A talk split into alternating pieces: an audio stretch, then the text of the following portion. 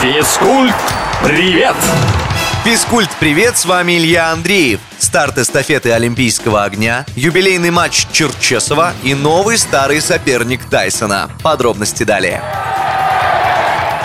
25 марта в Японии стартовала эстафета Олимпийского огня. В этот же день на одном из этапов факел погас. Многие СМИ стали подавать это как сенсацию и нонсенс. Представители оргкомитета отмечают, что это практически стандартная ситуация, сложиться которая может по самым разным причинам от неисправности горелки до сильного ветра. Именно поэтому всегда имеются резервные лампады с олимпийским огнем. Благодаря одной из таких эстафета была продолжена. Пройдет она по всем 47 префектурам страны восходящего солнца и завершится в Токио 23 июля в день открытия 32-х летних игр.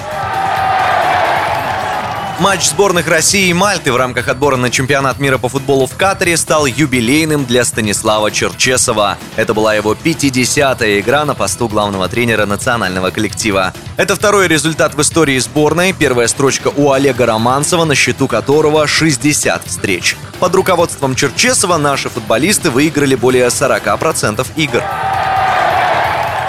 Майк Тайсон заявил, что ранее анонсированный бой в мае он проведет против Эвандера Холлифилда. Это будет третий поединок боксеров, первые два состоялись в конце 90-х, и оба завершились поражением Железного Майка. Одна из тех встреч навсегда вошла в историю спорта из-за скандального поступка Тайсона. В гневе он откусил Холлифилду кусочек уха. Надеемся, третий бой обойдется без скандалов, но все-таки уже пожилые люди. На этом на сегодня все. Услышимся на правильном радио. До встречи. Физкульт, привет!